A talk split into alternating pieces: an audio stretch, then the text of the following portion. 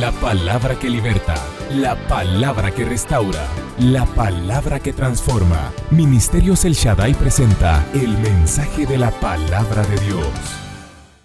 Esta es mi Biblia, la palabra de Dios. Yo soy lo que mi Biblia dice que soy. Tengo lo que mi Biblia dice que tengo. Y puedo hacer todo lo que mi Biblia dice que puedo hacer. Hoy la leeremos, la escucharemos y la semilla incorruptible de la palabra de Dios transformará mi vida para siempre. Amén. He esperado este día con mucho entusiasmo y anticipación. Si vamos a aplaudir al Señor, aplaudamos fuerte. Gloria a Jesús. Suya es toda la alabanza, toda la adoración, toda la gloria, todo el honor, todo el poder por los siglos de los siglos. Bendito sea el nombre del Señor. He esperado este día con entusiasmo, porque a veces un mensaje uno lo estudia o lo prepara, a veces lo prepara una semana antes, a veces lo prepara un día antes, como sea. Pero hay mensajes que toman 10 años. Este es uno de esos. Hay mensajes que le llevan a uno muchísimo tiempo y muchísimo esfuerzo y a veces mucho dolor. Y todos sabemos, porque lo hemos leído, de que todas las cosas ayudan a bien a los que aman al Señor, los que conforme a su propósito han sido llamados. Entonces, lo que yo quiero compartir con ustedes Realmente estaba haciendo cuentas que me ha tocado 12 años. Eso es lo que me ha llevado. Es un proceso. Pero le doy la gloria a Dios porque podemos aterrizar hoy en este mensaje. He estado imbuido, como ustedes lo saben y como lo vieron, en el tema de la reforma. No es un tema que yo haya iniciado este año. Estoy leyendo mis libros y les estoy viendo la fecha, y algunos libros de la colección de la Reforma vienen del 2002. Eh, seguramente que tenía los anteriores al incendio del 99. Quiere decir que en realidad ha sido toda una vida con el tema. Pero este año, por la razón de la celebración de los 500 años de la Reforma Protestante, pues entonces he entrado de lleno al tema y espero que ustedes eh, sean bendecidos con el programa que hacemos, porque lo hacemos con mucho cariño y con mucho esfuerzo y con mucho deseo de bendición. Pero esto ha venido a hacer una serie de cosas adentro de mi corazón y de ellas es de las que quiero hablarles, de lo que el Señor ha puesto en, en mi corazón y de lo que creo que el Señor está ministrándome y hablándome. Tuve un periodo muy difícil, muy pesimista, muy negativo, muy difícil en muchos sentidos. No lo hago como excusa, solo lo hago como, como una narrativa de algo que sucedió. Y en ese orden de ideas, pierde uno el ánimo, pierde el entusiasmo y una palabra que para mí es especial, pierde uno a veces la esperanza. Y eso es lo que no se puede perder nunca, porque sin esperanza, recuerden que nosotros hemos predicado, hablado, expresado eh, nuestra profunda fe y deseo y anhelo, etcétera, por una teología de la esperanza. Pero bueno, tuve un tiempo muy, muy, muy difícil y yo que no soy una persona pesimista, me convertí en una persona pesimista. Y yo que no, no soy negativo, me convertí en una persona negativa. Y eso me duró un gran tiempo, pero la misericordia de Dios dice en su palabra que el lloro dura toda la noche, pero a la mañana llega la alegría.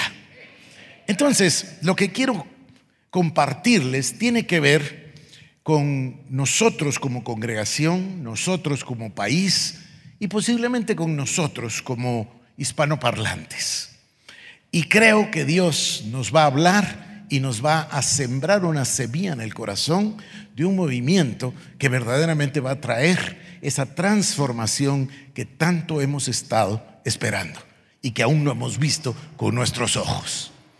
Yo voy a pedirles que preparen su Biblia en el libro de Éxodo, en el capítulo número 3. Y voy a usar este pasaje como el marco, pero en realidad, y ustedes lo notarán, aprovecho esta serie de mensajes o de enseñanzas que hemos estado teniendo con respecto a la reforma protestante. La iglesia del Señor Jesucristo nace de una, de una manera absolutamente sobrenatural, llena de milagros, llena de esperanza, con un cambio profundo para todos aquellos de primero los 12, eh, hablamos de los, de los 70, de los 120, de los 500, de las multitudes. Es decir, la iglesia del Señor Jesucristo nace con poder. Mil años después, un milenio después, la iglesia había perdido el rumbo. Había perdido el rumbo por muchísimas razones. Probablemente la razón más importante sea el analfabetismo que imperaba, la falta de la Biblia en los idiomas, llamémosles corrientes. La Biblia solo existía en latín, entonces eran muy pocos los que podían leer la Biblia y la tradición sustituyó a la pureza del Evangelio, a la pureza de la palabra de Dios. Entonces, John Wycliffe en el siglo XIV le llamamos la estrella de la mañana, porque fue la ruptura de las tinieblas.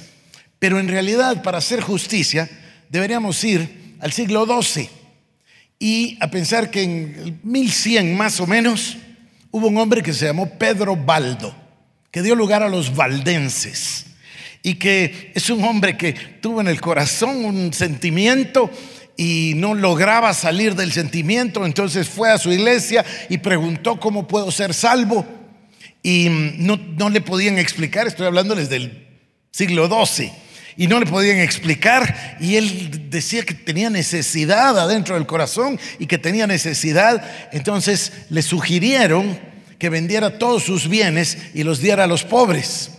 Y lo hizo, lo hizo porque tenía un anhelo, pero ferviente de servir a Dios. Así que tomó sus bienes, los vendió y guardó una cantidad de dinero. Y tuvo la, sabiduría, la inteligencia, eh, debe haber sido una inspiración divina maravillosa, de que guardó una cantidad de dinero con un objetivo.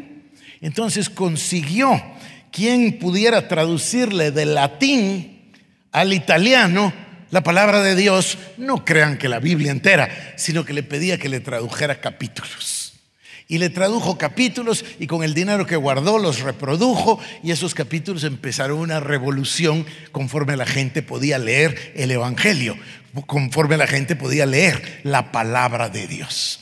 Los persiguieron, todavía existen hoy. Casi 800 o 900 años después existen los valdenses, han sufrido muchas persecuciones, pero han sido tremendamente fieles. Este es posiblemente el primer indicio de la reforma. Luego venimos nosotros y hablamos de Juan Wycliffe. Esto ya es en el siglo XIV en Inglaterra. A él se le llama la estrella de la mañana y todos creemos que en medio de las tinieblas surgió un rayo de luz que rompería las tinieblas como todos los días al amanecer y ese se llama Juan Wycliffe. De hecho, ustedes saben que el eslogan o el, como se dice siempre al hablar de la reforma, se cita la expresión en latín post tenebras lux, que quiere decir después de las tinieblas o después de la oscuridad viene la luz, porque eso es exactamente lo que pasó. Era un autor que yo estaba leyendo y tengo que revisar para poderles dar su nombre. Decía, ha habido históricamente una gran cantidad de reformas. Lo que pasa es que hay una es reforma con R mayúscula, que es la del siglo XVI, la reforma de Lutero, de Calvino. Pero hay muchas reformas a partir del mismo libro de Hechos de los Apóstoles. Ha habido necesidad de hacerse preguntas, responderlas, enderezar el, el rumbo, etc. Y eso es exactamente de lo que vamos a hablar hoy. Wycliffe en el siglo XIV fue el primero en escribir, el primero en reclamar la reforma de la iglesia y luego fue el primero con la idea de que la gente pudiera tener acceso a la Biblia que tradujo el Nuevo Testamento al idioma inglés. Esta es una cosa extraordinaria. A veces, subrayando el hecho de la traducción de la Biblia, se nos olvida que fue un prolífico autor y que fue el que delineó algunas de las doctrinas más importantes, como la salvación, la predestinación, muchas doctrinas que después leerían, nutrirían a los reformadores, no solo a Hus, sino que también a Lutero y a Calvino mismo. Después de él, y bueno, y ustedes saben que fue condenado por la iglesia, fue nombrado hereje y lo citaron eh, con el objetivo de juzgarlo y de quitarle la vida. Dios no lo permitió. No pudo asistir a Roma porque tuvo un derrame cerebral. Entonces esperaron unos meses y cuando ya pasaron unos meses volvieron a citarlo y le, y le eh, mandaron que estuviese al principio del año en Roma. Tampoco lo permitió Dios. El 31 de diciembre murió y se fue a los brazos del Señor.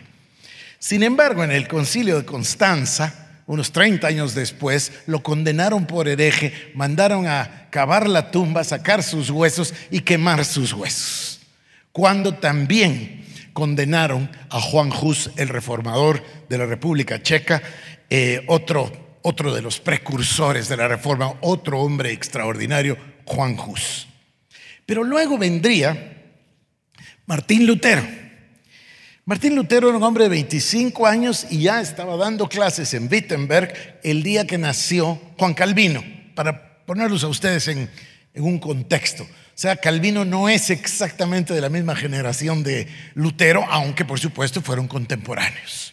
Martín Lutero tiene la gracia de todos nosotros y de todos los que le reconocen de ser el reformador.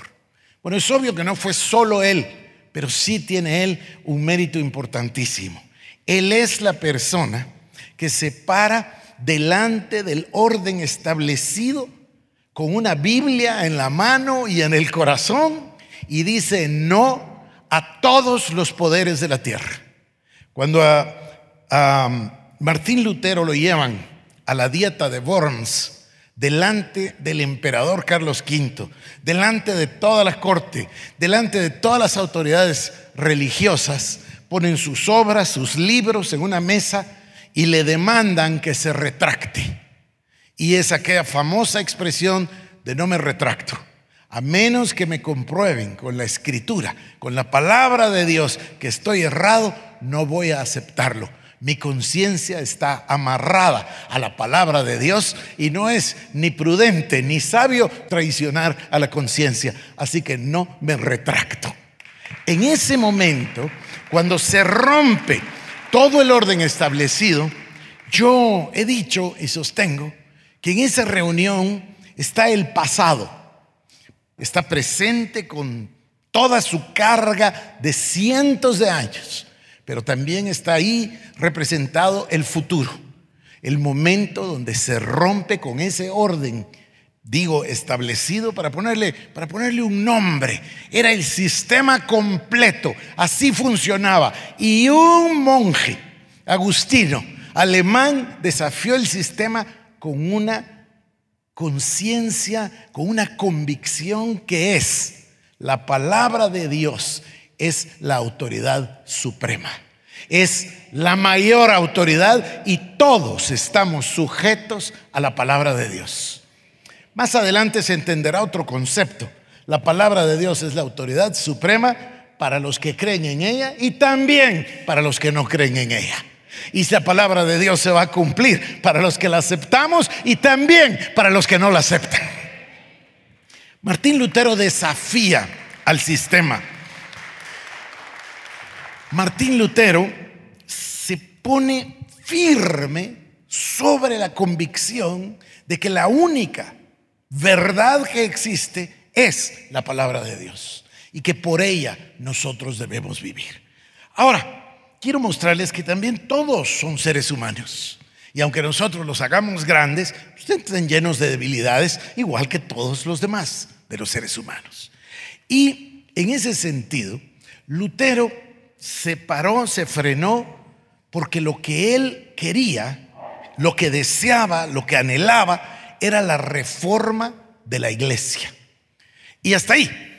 Entonces hubo otro reformador que se llamó Ulrico Zwingli. Él sí era contemporáneo de Lutero, incluso llevaron a cabo el coloquio allá en el castillo de Marburg para ponerse de acuerdo por iniciativa de Felipe de Hesse Ulrico Zwingli da un paso más adelante. Y en ese paso más adelante, Zwingli no quiere solo la reforma de la iglesia. Zwingli quiere la reforma de la sociedad. Él dice, está bien, por supuesto que hay que reformar la iglesia, por supuesto que la palabra de Dios es maravilloso, por cierto, que siendo contemporáneos, ambos llegaron a las mismas conclusiones por diferentes caminos, totalmente diferentes caminos. Pero Zwingli quería la reforma de la sociedad. Después viene, y ahora voy a hablarles de él, otro que se llama Juan Calvino. Juan Calvino en Ginebra. Juan Calvino nació en Francia, en la ciudad de Noyon, en 1509, y luego estudió Derecho. Y después de estudiar Derecho, estudió Teología. Y luego decidió ir a vivir a Estrasburgo y todos lo consideraban, y él también se consideraba un eh, académico, un maestro, un estudioso. Entonces decidió, así dice él mismo, decidió por la vida de los libros. Es decir, optó por el camino de un académico y decidió irse a vivir a Estrasburgo. Pasó por Ginebra en camino a Estrasburgo y en Ginebra se topó con Guillermo Farel. Guillermo Farel fue siempre una especie de mentor para Calvino. Y Farel se le atribuye la esta no es que se le atribuye, es un hecho histórico, pero es lo que se subraya siempre, que Farel le dijo a Calvino, te necesitamos en Ginebra, quédate. Y Calvino le dijo, no, no, no, no, no, yo no quiero problemas. Ginebra estaba pasando por un momento tumultuoso, pasó por muchos años, por cierto, y dijo, no, no, no, no, no, yo me voy a ir a vivir a Estrasburgo y voy a tomar el camino de mis libros. Es decir, voy a ir a estudiar, voy a leer, voy a escribir y voy a estar tranquilo. Y entonces Farel le dijo, bueno, pues si no te quedas en Ginebra, que Dios te maldiga. Y dice que se asustó tanto que se quedó en Ginebra. Son cosas que pasan, ¿no? Así que se quedó en Ginebra y Farel y Calvino iniciaron un proceso, no solo de reforma protestante, sino que también de organización de la iglesia y de la ciudad. Me impresioné eh, porque por primera vez leí ese hecho de saber que Juan Calvino fue probablemente el pastor más hostigado y lastimado de la historia. La gente lo odiaba porque sus sermones eran muy fuertes. Calvino era una persona que o todo es blanco o todo es negro. Se pronunciaba en contra del pecado que imperaba en la ciudad. Digo ciudad porque recuerden ustedes que en ese tiempo todo eran ciudades-estados, no existían naciones todavía. Entonces, la gente dice que le llevaba excremento de perro a la puerta de su casa y le tiraban cosas y le tiraban basura y le decían perro cuando salía a la calle. Bueno, una serie de, insultos y cosas que terminó en, en una disputa y la ciudad lo expulsó. Así que se fue feliz, me imagino que se sacudió lo del polvo de los zapatos y feliz se fue a Estrasburgo pensando que no iba a volver a regresar nunca. Cuando la ciudad de Ginebra decide el camino de la reforma, lo llama. Las autoridades le escriben y cuando recibe la carta él dice, posiblemente nadie en la vida tenga un sufrimiento tan grande como tener que contestar a esta, a esta carta. Dios tocó su corazón y regresó a Ginebra. Voy a hacer aquí un paréntesis y regreso un momentito a lo que me interesa de Calvino. Calvino, Lutero, Melanchthon, Bullinger, todos brotaron de una manera divina, por supuesto, sobrenatural, espontánea en muchos lugares. Y todos comenzaron a tener las mismas preocupaciones y luego compartieron los mismos principios tomados de la palabra de Dios. Unos nutrieron a otros, a veces, como en el caso de Zwingli y Lutero, dos vidas paralelas que llegaron a las mismas conclusiones sin cruzarse. En otros casos no. En otros casos tenemos gente que se, cuyos caminos se cruzaron y compartieron las verdades. Ahora, cuando la reforma está madurando, hay necesidad de establecer ciertos criterios. Aquello estaba muy desordenado. Felipe de Gese tiene la idea de que exista solo una iglesia protestante. Entonces reúne en el castillo de Marburg a Martín Lutero y a Zwingli. Les proponen 12 puntos y en 9 puntos están de acuerdo y luego llegan al punto de la, transustanciación, al tema de la Santa Cena, al tema de la comunión y ahí se rompe el, el, convenio y que nunca existió en realidad. Ya nunca más se volvieron a reunir.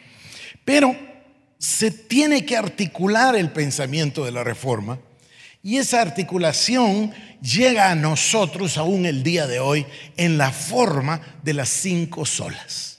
Como dije, el deseo era reformar la iglesia. La iglesia se había desviado entonces, estas cinco solas se convierten en la brújula, se convierten en el norte, se convierten en el rumbo para la iglesia. La primera, lo dice todo, ¿no? Solo escritura. Solo la Biblia es la autoridad suprema para la vida, para la vida de la iglesia, para la vida de los creyentes, para la vida de la sociedad. Luego, en la número dos, solo la fe porque es por fe que recibimos a Jesucristo. Es por fe que recibimos la salvación. Hay que es necesario creer que él es y que es galardonador de los que diligentemente le buscan. Entonces, esto es solo la fe. Pero luego viene la tercera, solo la gracia. ¿Y por qué? Porque es por la gracia divina, es por el deseo de Dios, es por un favor absolutamente inmerecido para el ser humano, pero la gracia divina se manifiesta en la salvación de los hombres y por supuesto de las mujeres, en la salvación de los seres humanos. Es por gracia, es por fe, no es por obras, no es porque el hombre lo quiera. De hecho, se llega a articular el ser humano perdido, el ser humano caído, el ser humano que no está redimido, ni siquiera tiene la capacidad para buscar a Dios, ni tiene el corazón listo para buscar a Dios. Es Dios el que nos amó de primero, dice. No es que ustedes me amaron, es que yo les amé de primero, dice la palabra de Dios. Entonces, es solo la escritura, es por fe, es por gracia. El número cuatro es maravilloso, solo Cristo porque todo ha sido creado por Él y para Él. Y sin Él no habría nada de lo que ha sido hecho. Todo le pertenece a nuestro Señor Jesucristo. Y todavía otro tema. No podemos llegar al Padre si no es a través de Cristo. Y bueno, la última, la última es más bien, diría yo, el resultado de las cuatro anteriores. Toda la gloria para el Señor. A Él sea toda la gloria, porque Él es el dueño del universo, porque para Él es la alabanza, la adoración, la honra, la gloria, el poder por los siglos de los siglos. Y en estas cinco solas se abre un camino un camino por el que hemos transitado todos los que nos llamamos evangélicos. Un camino eh, protestante es una palabra curiosa. Evangélico me parece mucho más apropiada. Creemos en el Evangelio, somos producto del Evangelio, vivimos por el Evangelio de las buenas nuevas. Y entonces, con esas cinco solas, la reforma protestante toma un camino y bendice a tantos a través de los años y a través de los siglos. Pero sucede otro tema y ahora regreso a la vida de Calvino. ¿Se recuerdan que les dije, Lutero quería reformar la iglesia y Zwingli quería reformar la sociedad? Calvino llega más lejos. Calvino es francamente un obsesionado con la gloria, la majestad, la centralidad de Dios y su gloria. Calvino nota, y este es el punto importante, queridos hermanos, si este mensaje es profético, es por esto.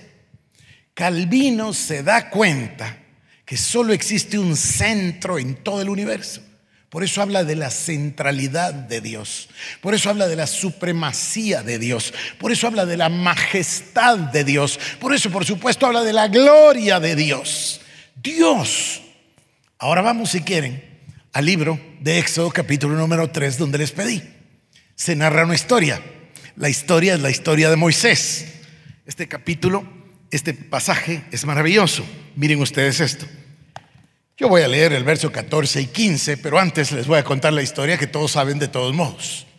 Dios Todopoderoso llama a Moisés y lo levanta como líder para que lleve al pueblo de Israel de la esclavitud a la libertad. Entonces Moisés hace una extraordinaria pregunta. Y cuando me digan quién me manda, ¿qué les digo? ¿Y qué, cómo me van a preguntar tu nombre? Entonces llegamos al verso 14. Y respondió Dios a Moisés, yo soy el que soy. Y dijo, así dirás a los hijos de Israel, yo soy, me envió a vosotros. Y de aquí parte Calvino para decir que esta palabra Yahweh o Yahvé, como ustedes quieran decir, e-, este anagrama de letras que nos cuesta tanto, significa que Él es. Punto. Esto es un absoluto.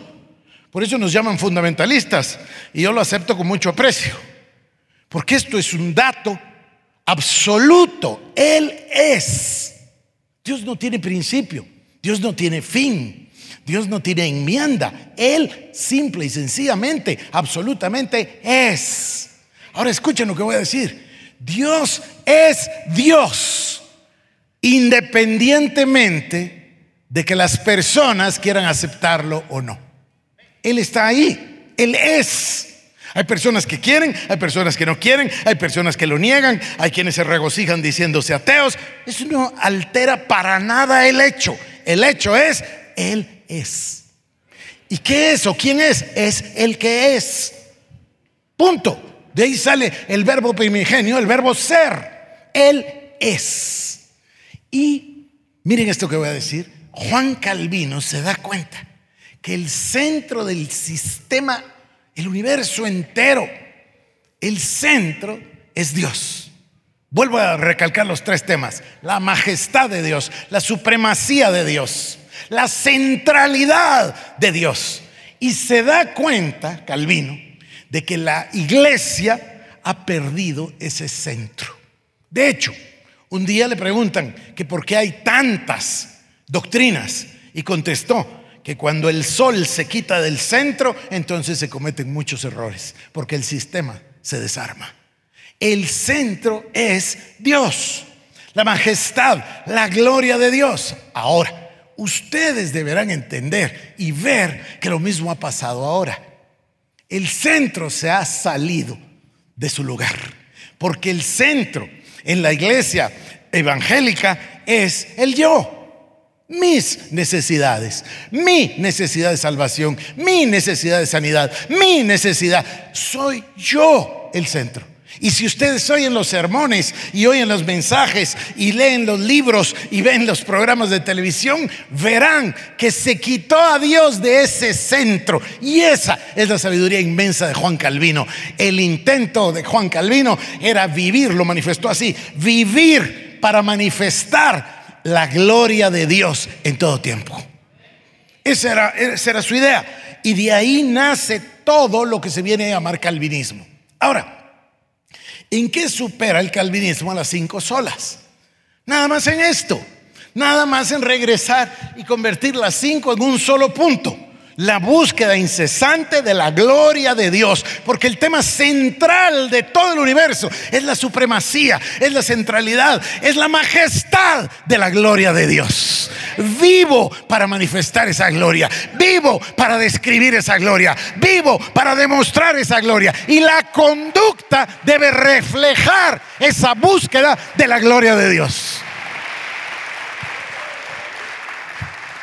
Por eso, se entiende al calvinismo o a la doctrina reformada como lo más, lo más profundo y más cercano al corazón de Dios, al Evangelio, a la Biblia. Pero todo parte de una realización. Dios es. Y la gloria de Dios está aquí. Y Dios creó todas las cosas. Él es el dueño de todo el universo. Él es el creador voy a llegar lejísimos, todos los seres humanos y todos los ángeles y todos los demonios le pertenecen a Dios porque Él los creó. Son de Él, todas las cosas son de Él. Vuelvo a repetir, como dice Juan, como dice Hebreos, todo fue hecho por Él y para Él. Todo fue hecho por medio de Él. Y sin Él nada de lo que ha sido hecho hubiese sido hecho. La gloria, la majestad de Cristo. Ahí una carta de un obispo, Sardolé, que le escribe a las autoridades de Ginebra para invitarles a que renuncien a la reforma y se reintegren a la iglesia de Roma. Y entonces Calvino contesta seis días después, esto es en el otoño de 1530, contesta la carta. le contesta al obispo y le pone al obispo que el centro, el centro no puede ser la iglesia. No puede ser la tradición, no puede ser Roma, no puede ser el hombre, no pueden ser los ángeles, no pueden ser los santos, no puede ser ni siquiera María, la madre de Jesucristo. El centro solo puede ser Jesucristo. Y el merecedor de toda la honra y de toda la gloria. Y entonces le dice, y en ese escrito le dice, cuando la doctrina de la justificación, por la que usted pregunta, es tan importante, entonces perdemos de vista el centro, que es el dador de la justificación. Y miren, le llegó a las manos a Lutero, esto es bien interesante, son anécdotas que a mí me gustan, ese escrito. Dice que cuando terminó de leerlo, Lutero expresó, esto sí tiene pies y manos. Me regocijo de que Dios haya levantado un hombre como ese hablando de Calvino. Y Calvino nos produce a nosotros un sistema total de pensamiento. Miren, en 1905, ya voy ahora por el siglo XX, en 1905 se invitó a Abraham Kuyper a la Universidad de Princeton eh, con el objetivo de que diera las famosas Stone Lectures son cinco conferencias, son muy famosas en esa universidad y en ese año, 1905, invitaron a Abraham Kuyper. Abraham Kuyper es ese holandés que fue abogado, que fundó el periódico El Estándar, que fundó la Universidad Libre de Ámsterdam, que fundó el partido político antirrevolucionario, que fue primer ministro de, de Holanda y que se incluye siempre en la lista de los reformadores. Él se llamaba a sí mismo y los demás lo llaman un neocalvinista. Bueno, él presenta esas cinco conferencias y en las cinco conferencias demuestra que Calvino no nos proveyó de una doctrina eclesiástica. Calvino no nos dejó una, una, forma de ver la iglesia. Calvino no nos dejó ni siquiera una forma de ver la sociedad. Calvino generó un sistema total de pensamiento donde no hay un lugar donde no esté Dios. Y entonces, y esto es algo extraordinario, Kuyper eh, pronuncia esta expresión que yo voy a decirles y que, y que es la más famosa de la historia y de él, donde dice, y he llegado a la conclusión de que no existe una sola pulgada cuadrada en todo el universo sobre la cual Jesucristo no se exprese diciendo, mío, mío, mío porque de Él son todas las cosas. Ahora, queridos hermanos, hemos caminado un camino durante los años. Como todos, hemos visto lo bueno y lo malo, lo blanco y lo negro. Y ahora entendemos, yo he tenido mucho problema por décadas ¿Por qué somos tantos y no vemos un cambio? ¿Por qué los números y no vemos una diferencia? ¿Por qué somos el país con más creyentes y con más bautizados en el Espíritu Santo y con tal cosa y no se ve? Yo, permítame decirles, estoy entendiendo que lo que Dios está demandando de nosotros para que exista la transformación es regresar a Dios a esa centralidad, a ese lugar de alabanza, a ese lugar de majestad, a ese sitio de gloria, a ese sitio de autoridad donde Él es todo y no vivimos para nosotros, vivimos exclusivamente para mostrar la gloria de Dios. Esto no es una doctrina. Esto es una idea central, bíblica, una revelación al Espíritu que cambia todas las cosas. Todas las cosas. Los que saben volar en un avión, los que saben navegar un barco, saben perfectamente de qué se trata. Se trata de poner el rumbo y después de corregirlo todo el camino. ¿Por qué? Porque las olas o el viento mueven el barco o en el aire el, viento va moviendo el avión todo el tiempo. Entonces se va corrigiendo el rumbo. Yo creo que Dios me está hablando de que necesitamos todos corregir el rumbo, poner a Dios en el centro y vivir para su gloria y vivir para su majestad y vivir para Él por los siglos de los siglos, para darle la gloria a Dios. A mí, en este sentido, a veces me cuesta mucho con la alabanza, me cuesta muchísimo. Y entiendo entonces a Wilberforce cuando escribió Sublime Gracia, Amazing Grace. Oh, entiendo bien, cuán grande es Él. Ah, me parece mucho mejor que algunas de las cosas que cantamos con todo respeto. Con todo respeto. Pero es que no, no venimos a cantar. Venimos a manifestar el agradecimiento por la gloria de Dios porque Dios nos permitió existir, porque nos permitió conocerle, porque nos permite alabarle y adorarle, porque nos permite llamarnos hijos de Dios en Cristo Jesús.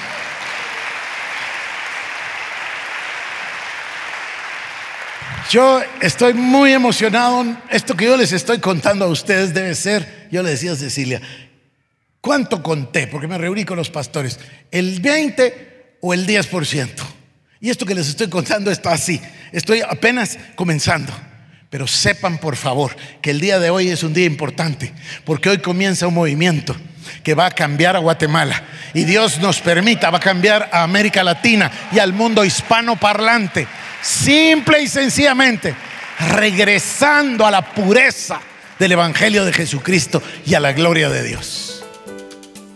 Nuestra oración es que este mensaje haya sido de bendición para tu vida. Ministerios El Shaddai presentó el mensaje de la palabra de Dios. Para más información acerca de nuestros ministerios, comunícate al 2326-5151 o visita nuestra página www.elshaddai.net.